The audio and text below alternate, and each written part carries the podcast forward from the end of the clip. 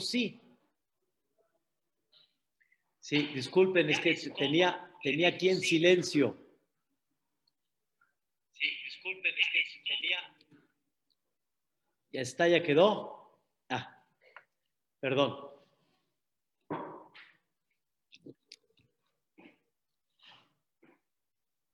Entonces, este, nos cuenta la Gemara en Masejet, eh, en Masejet Berajot, de que cuando esta persona estaba delante de Rab Haniná,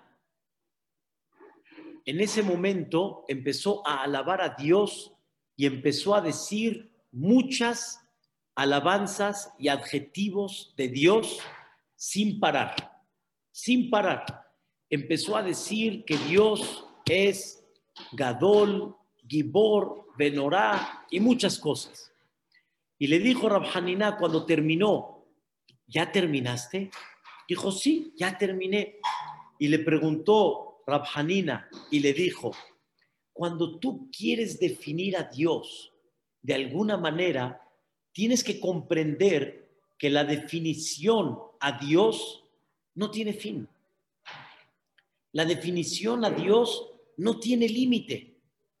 No tiene límite. Porque cuando tú dices que Dios es y empiezas a decir una, dos, tres, cuatro, cinco, seis, no, diez, quince, veinte, es como diciendo, ya, esto es lo que alcancé a decir cuando tú no entiendes que hay algo todavía mucho más a lo que realmente Hashem Baraj es. Y eso significa, escuchen la palabra, el Elión. El Elión significa, por Olam está por encima de todo. Akadosh Barhu está no nada más por encima de todo. Hashem Baraj está sin nuestra capacidad de comprensión. Y eso se le llama el Elión. El Elión, Él está por encima de nuestro poder entender. Entonces siempre, siempre mencionó un ejemplo, un ejemplo muy interesante. Imagínate que tú llegues con una persona que de alguna manera es muy rico, pero muy, muy rico. Su riqueza está en México, en Estados Unidos, en Canadá, en Argentina, en Brasil, en Europa. Eh, su riqueza está repartida. Y tú dices, oye, mira qué rico es esta persona. Tiene edificio en Homero, tiene edificio en el centro, tiene edificio en Aucalpa, tiene un negocio en el centro. Y así empieza a decir. Y le dijeron, ¿es todo? ¿Es todo lo que dices de esta persona? ¿Es todo? Es un hombre que tiene en cualquier parte del mundo y tú nada más hablas, tiene un edificio en Homero, un edificio en Aucalpa, un edificio en el centro, un negocio acá. ¿Qué estás hablando? Tiene tantas cosas repartidas en el mundo entero que lo que tú estás diciendo en el buen sentido es una qué? Una ofensa. No es, un, no es una alabanza, es una ofensa. Lo estás ofendiendo. ¿Sí me entiendes por qué? ofendiste a esta persona. ¿Cómo? Estás diciendo, pero no menos, pero mucho menos. Te quedas, haz de cuenta que tú dices que es rico en pesos, cuando es rico en dólares y en euros, y en lingotes de oro, y en plata, y en... Y tú nomás estás hablando de unos millones, miles de millones de pesos que tiene, cuando esos, esta es la parte chiquita que tiene. Es un ejemplo a cuando tú quieres alabar a Dios Tú quieres alabar a Dios y esa alabanza a Dios la quieres definir, ¿sí me entiende, Mary? ¿Cómo estamos? Quiere definirla con algo así cuando no hay forma como describir la grandeza de Dios. Entonces tendría que ser que la persona se quede callada y no hable de Él, definiendo a Dios. Que no hable y no diga que Dios es Gadol, que Dios es Gibor, que Dios es Norá. No, simplemente tendría que decir nada. Decir Dios es increíble y no definir algo porque te vas a quedar siempre corto. te vas a quedar pequeño. Por eso dicen, mi jamoja va elim Hashem, mi camoja needar kodesh, norate hilot. Norate hilot quiere decir, me temo alabarte. ¿Por qué? Porque hay mucho más de lo que no sé a lo que sí sé. Y lo que no sé es, como dicen, años luz más a lo que sí sé. Y por eso me temo decir alguna alabanza porque siempre me voy a quedar muy corto a lo que sí. Imagínate, Salo, Isaac, que llega una persona y tú les digas a ellos, gracias por esto, gracias por esto. Y llega uno y te dice, oye, ¿no sabes todo lo que hizo por ti? No. Y empieza a decirte 100 cosas que ha hecho por ti y que tú ni enterado estabas. Ni enterado. Tú le agradeciste de una o dos y él no te hizo una o dos, te hizo 100.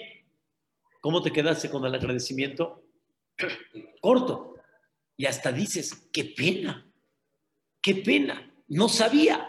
Norate y me temo alabar a Dios porque siempre me voy a quedar chico a lo que realmente es. Estaba estudiando en el Orhot Sadikim la semana pasada de que más de lo que te imaginas que tú te proteges, Dios te protege. O sea, tantas cosas real, no hay forma que tú te protejas y Dios te protege. Y si supieras de todo lo que Dios te ha protegido, siempre te vas a quedar pequeño, ¿sí? Al, al entender de que no estoy captando el sinfín de cosas que Dios me ha protegido. Por eso hay una, hay una parte en Shabbat, que cada Shabbat decimos en Nishmat, de Ilufinu Malesh Hayam. ¿Te ubicas, Isaac? Ilufinu, si mi boca hubiera estado como el, este, como el mar, ¿sí? Ilufinu maleshira hayam, y mis cánticos hubieran estado como las olas del mar, una tras otra. Dice ahí, odot leja. No, no hay forma, no hay forma de poder alabarte. No hay forma. Alahat, por una. Imagínate de tantas que nos has hecho. Y no hay forma de poder describir todo lo que has hecho por nosotros. No hay forma. Y por lo tanto, ya que es así, entonces la amidad nos enseña dos palabras muy importantes. Tres adjetivos puedo yo mencionar porque es lo que Moshe Rabbeinu mencionó. Agadol, Agipó, Hanora, como ya explicamos. Es lo que mi cabeza ve, veo yo la grandeza de Dios, veo cómo Boreolam aplica mucho la misericordia, veo la perfección divina, Anorá, etcétera, pero hasta ahí nada más. Pero después de eso, ¿saben qué decimos? El Elión. El Elión significa está muy por arriba de nosotros. Muy, pero muy por encima de nosotros. Y aquí viene la parte esencial que queremos hablar el día de hoy en la clase. Es muy importante que la persona utilice su capacidad, su mentalidad para comprender realmente el objetivo de la vida. No hay duda que Dios nos dio una capacidad para trabajar por medio de ella, convencernos y estar cada vez más seguros de lo que estamos haciendo. Por ejemplo, este Abraham vino, él por convicción propia comprendió entendió que hay un ser supremo, que hay un este, creador, que hay uno que dirige el mundo. Abraham lo entendió antes de que Dios hable con él, mucho antes. Abraham trabajó ese concepto hasta que lo tenía tan claro, tardó mucho tiempo hasta que Dios se le presentó y por primera vez le dijo, Vayom Hashem el Abraham, lejleja. Pero mucho antes que eso, Abraham estuvo trabajando en algo que su mente lo tenía muy claro. Y Abraham no tenía absolutamente ninguna duda de la, de la presencia divina, del ser supremo, de que Él es Ehad, lo trabajó y lo tenía. Muy, muy claro. Pero ese trabajo de Abraham vino, con todo y eso, escuchen bien la palabra que vamos a decir el día de hoy, con todo y eso tuvo un límite. Tuvo un límite. Y ese límite se llama Ehad. Ehad significa nada más hay uno que sabe perfectamente bien lo que hace. ¿Quién es? Dios. Pero el ser humano no tiene la capacidad de comprender realmente la conducta y la profundidad divina. Si tú ya lo entenderías, ya fueras Dios. Pero tú no eres Dios.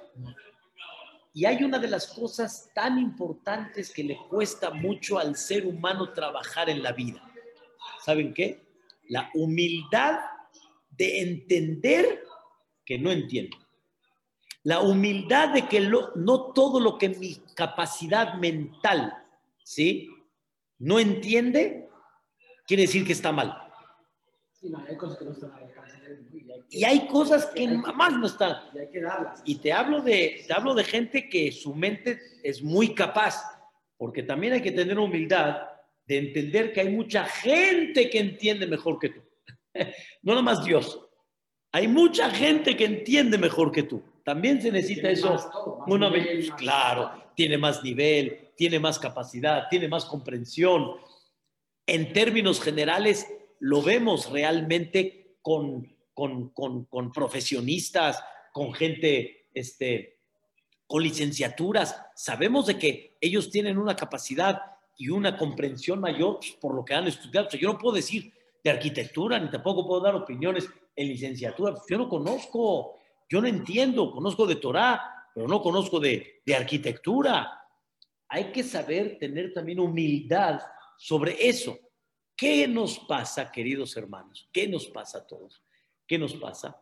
El problema no es tener la humildad de alguna manera de entender que no entiendes. El problema es cuando te llega a ti el problema y a ti te concierne, estás atorado, estás frustrado, estás en algo que tú no hubieras querido que así sea, ¿sí? Como cualquier situación que puede llegar a pasar, a la historia, que Dios, que Dios cuide. Entonces, en ese momento, ahí es donde la persona, como su cabeza no entiende, critica. Como su cabeza no capta, le cuesta trabajo. Y ahí es donde entra el concepto que se llama el Elión. El Elión significa él está mucho más por encima y su capacidad, su visión es totalmente por arriba a la que yo entiendo. Y ahí es donde está ese concepto que se llama hasta cuánto estás dispuesto a doblegarte y a entender que no entiendes. Como le dije una vez a una persona, me preguntó algo y me dijo, ¿usted lo entiende? ¿Y qué le dije yo, Raquel? La verdad no. Y me dijo así, como que dando a entender, si no lo entiende, entonces, ¿por qué lo lleva o por qué lo hace? Le dije, la diferencia está es de que yo entiendo que no entiendo. Pero tú si no lo entiendes, quiere decir que no existe. Y ahí es donde está la parte de un gran, gran trabajo que la persona tiene que comprender. Una de las cosas que la persona debe de trabajar en su vida es de que hay cosas muy dolorosas, hay cosas que angustian mucho el corazón de la persona, pero tengo que trabajar en mi corazón de comprender que no entiendo, más no que como no entiendo, tengo derecho a criticar derecho a decir no. Me da mucha pena decir este ejemplo, mucha pena. Porque mi mismo maestro dijo que en su momento dijo que si él hubiera tenido otra edad, no lo hubiera hecho. Pero sin embargo, así pasó. Una señora, lo Aleno Barminan, en Italia, perdió a su único hijo. Barminan, lo Aleno, en un accidente con el chofer, Y no en Italia, ¿eh? estaba en Francia, creo, hay un tema ahí que pasó. Y la señora se le, se, le apagó la vida. Se le apagó la vida, pobrecita, de veras, haram, haram, se le apagó la vida. Entonces, Hamiudades fue a juntar para la yeshiva en Italia, tenía ahí tres este, donantes muy fuertes, yo conocía a, dos de ellos, muy buenos, sefaradim, y al final le dijeron, jaja, han ido a hablar con la señora, gente, jajamín, ¿vale? gente que ayudan en Teshuvah, no han podido con la señora. Y la señora lleva más de un año, como dicen, en down como deprimida, apagada la casa, y el marido ya estaba desesperado. El marido no sabía cómo. Le preguntaron a Jami Udades, ¿quieres hablar con ella? Dijo Jami Udades, dice, pues si puedo ayudar a un Yehudí, ¿por qué no? Pero, a ver, vamos a escuchar a la señora, vamos a ver qué dice. ¿Y qué crees? ¿De dónde se agarraba la señora? ¿De dónde se agarraba? de Dios. de Dios. Todo el tiempo se agarraba de Dios. Y de ahí no la movías. De Dios, de Dios, de Dios, de Dios, de Dios. Se agarra, se agarra de Dios. Udades trató amablemente tratar de evadir un poquito el tema, explicarle que hay que salir en la vida, hay que salir adelante. Y la señora insistía en Dios. Entonces le dijo, a ver señora, no entiendo. ¿a qué quieres llegar? Llegó un momento y dijo, ¿a qué quieres llegar? ¿Que Dios no existe? ¿Que Boreolam no es justo? ¿Manda castigos? ¿Que Boreolam manda castigos? Dice, la Torah destaca en varios lugares que Dios llega en momentos que sí aplica la justicia. ¿Bajo qué? Hay reglamentos toraicos. Tú te lo sabes, así le dijo nomás. Tú te lo sabes, los has leído muy claros. Los has leído muy claros. Pero tú no lo aceptas. Oye, si no lo aceptas, deja a Dios a un lado ya. Bórralo y vive. Vive. No hay Dios. Vive. ¿Qué estás? ¿Qué estás detenida? Vive. Dice que Javier dice que esas palabras la movieron, abrió los ojos y dijo, el rabino tiene razón. Es nada más, Barmenán, Barmenán, que no se malinterprete, pero es, está muy claro. Es, es pobrecita, era, era un desahogo, pero necesitaba ella, como dicen, ubicarse, aclarar, y dijo, nadie te va a contestar preguntas en la vida, preguntas siempre van a haber. Ubícate en la vida, ubícate. Y explicamos algo muy interesante, muy interesante. Hay una pregunta que todo mundo hace. ¿Al bueno le va mal? ¿Al malo le va bien? Escuchen la pregunta de Moshe Rabben. Eso es un error gravísima la pregunta porque también al malo le va mal y al bueno le va bien. Entonces, ¿hay una regla? No. Eso es, no hay una regla. Lo que pasa es que cuando le va mal al bueno, pues ah, coraje. Cada uno. Pues da coraje, pero a, los buenos les va mal. Eso. al, al, que siente que él es bueno, ¿sí? Entonces dice, ¿por qué le fue mal? ¿No? Y él nada más señala en el punto donde él está concentrado, él está señalando a quién? al malo, al malo. ¿Bajo qué defines que uno es malo, que uno es bueno? Vamos a decir que está muy claro. Pero no hay una regla, no hay una regla real. ¿Saben por qué no hay una regla? Porque él, el guion, él está muy, muy arriba, muy arriba. Y si ustedes ven la Gemara en Maseret Berajot, la pregunta de Moshe Rabbenu nunca fue por qué al bueno le va mal y al malo le va bien. Moshe preguntó, dime cuál es la regla. Si al malo le va bien, porque paga todo en este mundo, y al bueno le va mal para que tenga puro la papá, hay una línea, hay una línea. Si al bueno le va bien y al malo le va mal, hay una línea. pero no hay línea, no hay línea. La respuesta es, Él yo está muy por encima de nosotros y no estamos en nuestra capacidad para poder comprender. ¿Cuáles fueron las diez pruebas que Dios le mandó a Abraham Abin? ¿Cuáles fueron las diez pruebas? No cuáles fueron de, de, explicar cada una, sino cuál fue el fondo de las diez pruebas que Dios le mandó a Abraham Abin.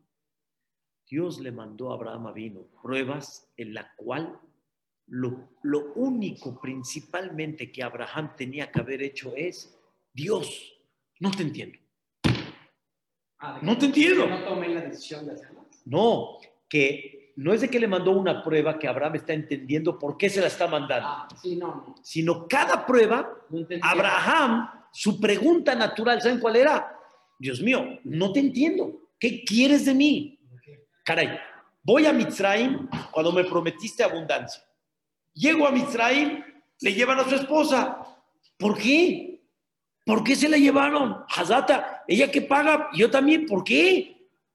Con Abimelech, otra vez, la misma historia, ¿por qué? ¿Por qué la llevas?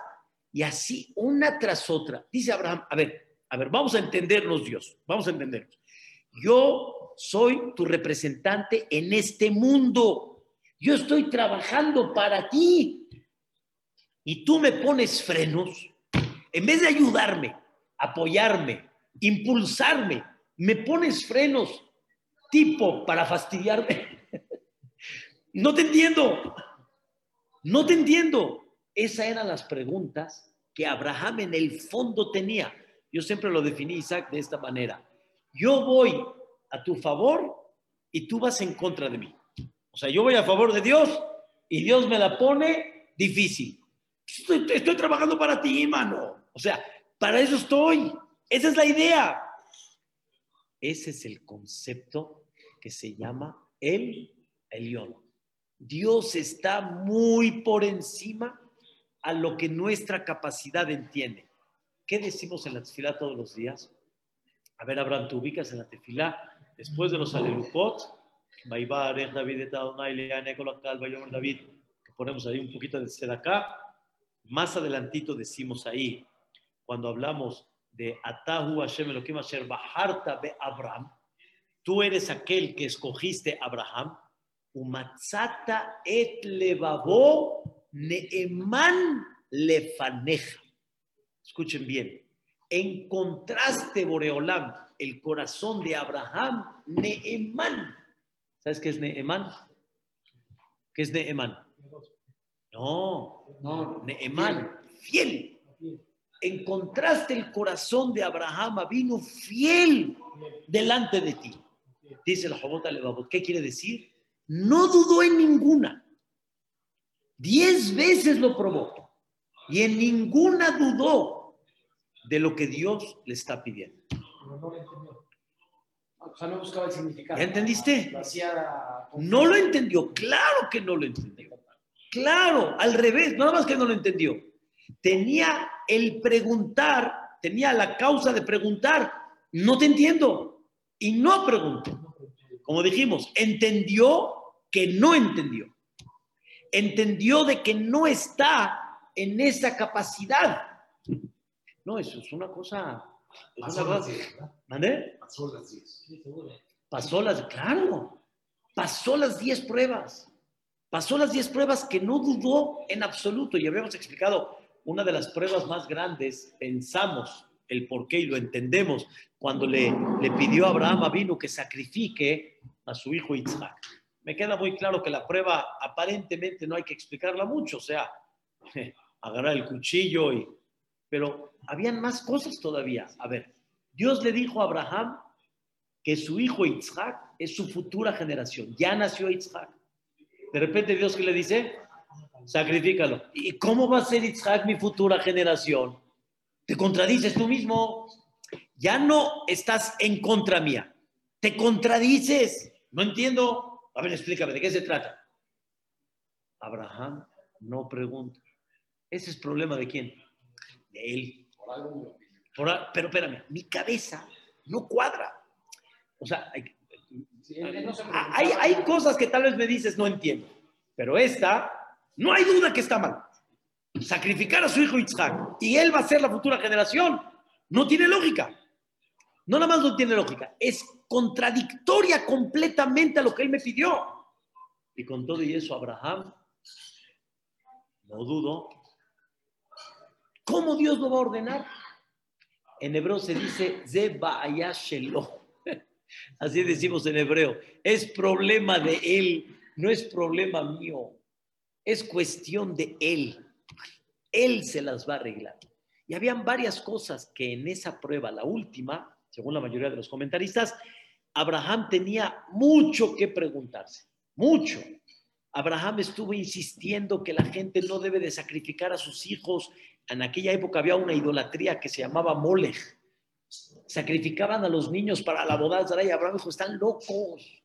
Ningún, ningún ser supremo va a pedir que sacrifiques lo más valioso. Hay que, la, la vida es para darle continuidad. Y en eso Dios le dice, sacrifica a tu hijo. Después de años de luchar, ¿sabes sabes qué prueba tenía Abraham vino en eso? Y en ese momento que dijo Abraham, calladito. Ahora escuchen bien. callado. Callado, pero podría haber pensado. Y ni, dudas, y pero ni- no. y ni eso tampoco. Muy bien, bien, bien dicho. Callado sin que el corazón tenga la duda, sino su corazón estaba fiel delante de Dios.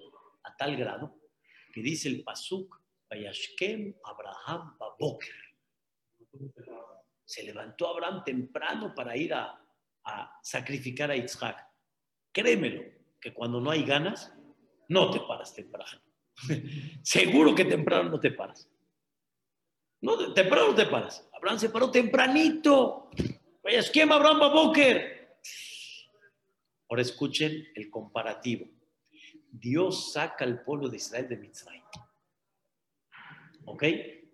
Saca al pueblo de Israel de Mitzrayim. Hay algo, hay algo muy fuerte. Hay algo muy fuerte. Saca al pueblo de Israel de Mitzrayim ¿Y cuántas pruebas principalmente Dios le mandó al pueblo de Israel en, Egi- en- en- en el desierto? Igual que las de Abraham vino. Diez. No más. No me sé la Mishnah en Pirkei Avot. Asara nisionot nitnasu abotenu bamidbar. Diez pruebas Boreolam le mandó al pueblo de Israel bamidbar y a Israel. En las diez se quejó. Se quejó poco, mucho, mediano, pero se quejaron. Lama, ¿para qué nos sacaste de Egipto? ¿Para qué estamos aquí en el desierto? ¿Qué mensajes? No hay agua. Se quejaron. Dice el Jobot Alevabot. Dice, las pruebas fueron pruebas. Fueron pruebas en el mismo nivel como las de Abraham Avinu.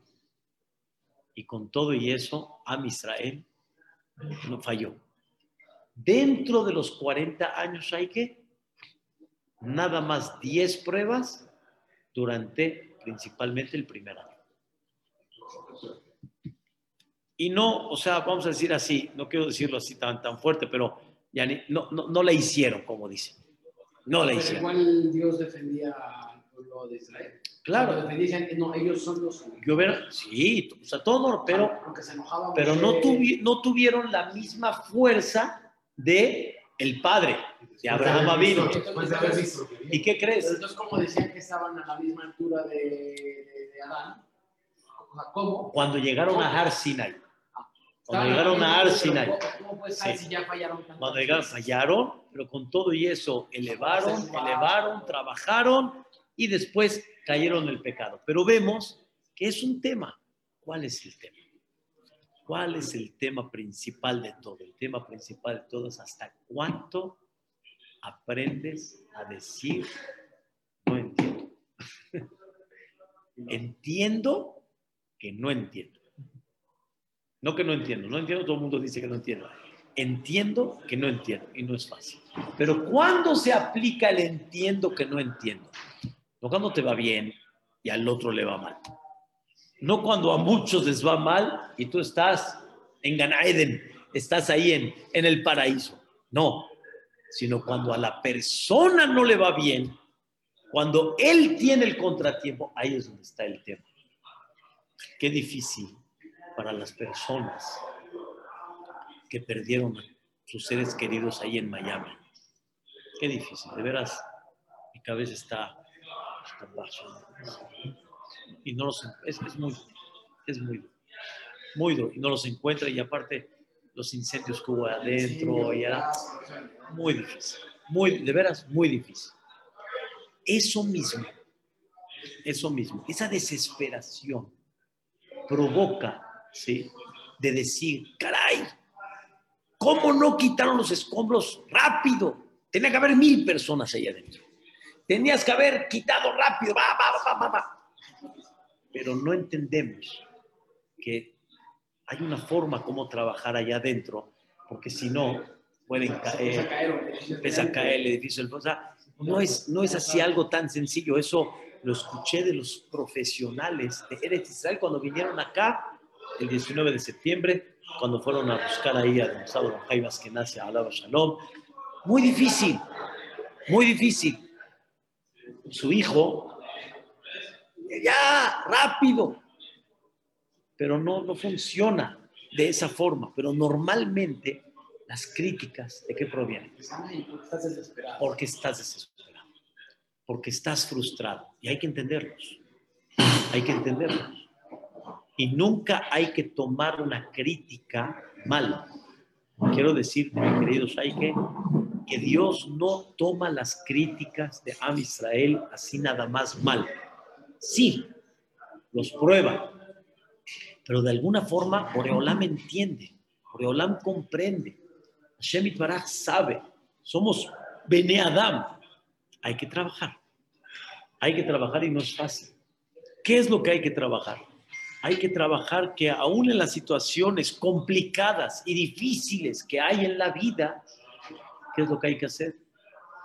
Aprender a tener humildad, a entender que no entiendo y cuando uno comprende que no entiende y la idea es aterrizar, empezar a, aclarar su mente, empezar a comprender cómo vamos de aquí en adelante en la vida, eso ayuda mucho a la persona a poder salir adelante. Pero cuando estás encerrado en esa frustración, en esa parte que no entiendes, en esa parte que te cuesta trabajo, entonces muchas veces te puede hasta llegar a provocar una rebeldía, ¿sí? desconfianza, crítica, pero hay que trabajar mucho en esa parte de tener cada vez más en el fondo del corazón este tipo de situaciones y comprender que el mundo está llena de ellas. El mundo está llena de ellas. Y más entender esta parte de el Elyon. El Elyon quiere decir, Dios está mucho más por encima de lo que te imaginas. Por eso, todos los días cuando decimos crear Shema, hay que comprender eso. Shema Israel Hashem Eloquenu Hashem Ehad. ¿Qué es Ehad?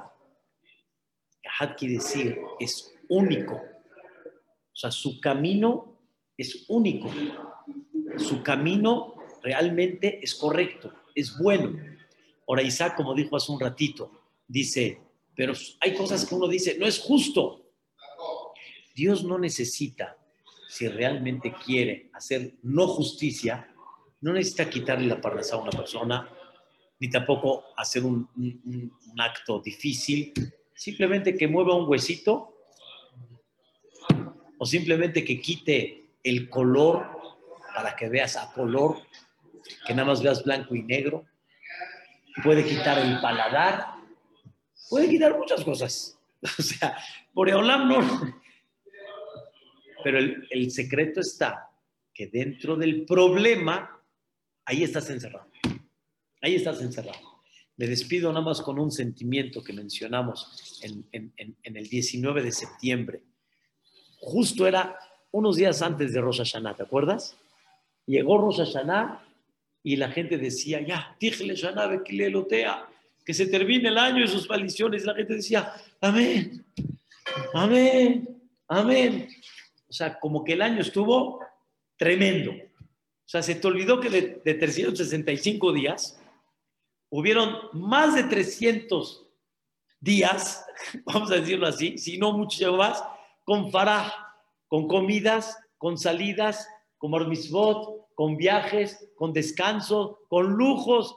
Pero ese día del temblor borró todo.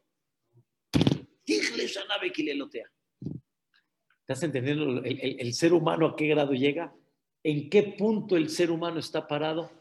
Así Dios nos hizo y hay que tratar de no por algo que una persona está viviendo, borrar la sin fin de bondad que Hashem Itbaraj tiene a cada uno de nosotros. Y ojalá que uno trabaje y que entienda que yo solo sé que no nada. Y entiendo que no entiendo. Mañana nos vemos, primeramente Dios. Vamos aquí a mi mamá para decir Katish.